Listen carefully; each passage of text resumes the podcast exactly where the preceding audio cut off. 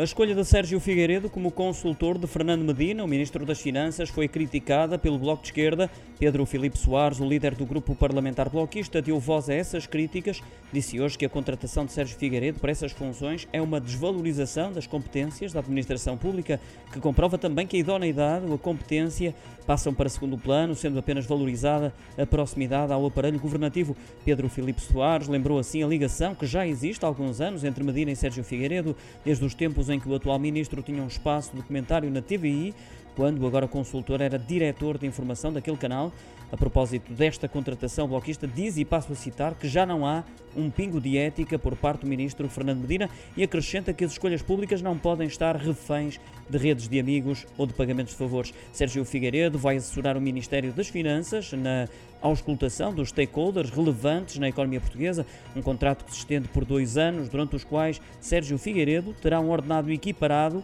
ao vencimento mensal base dos ministros, ou seja, 4.767 euros.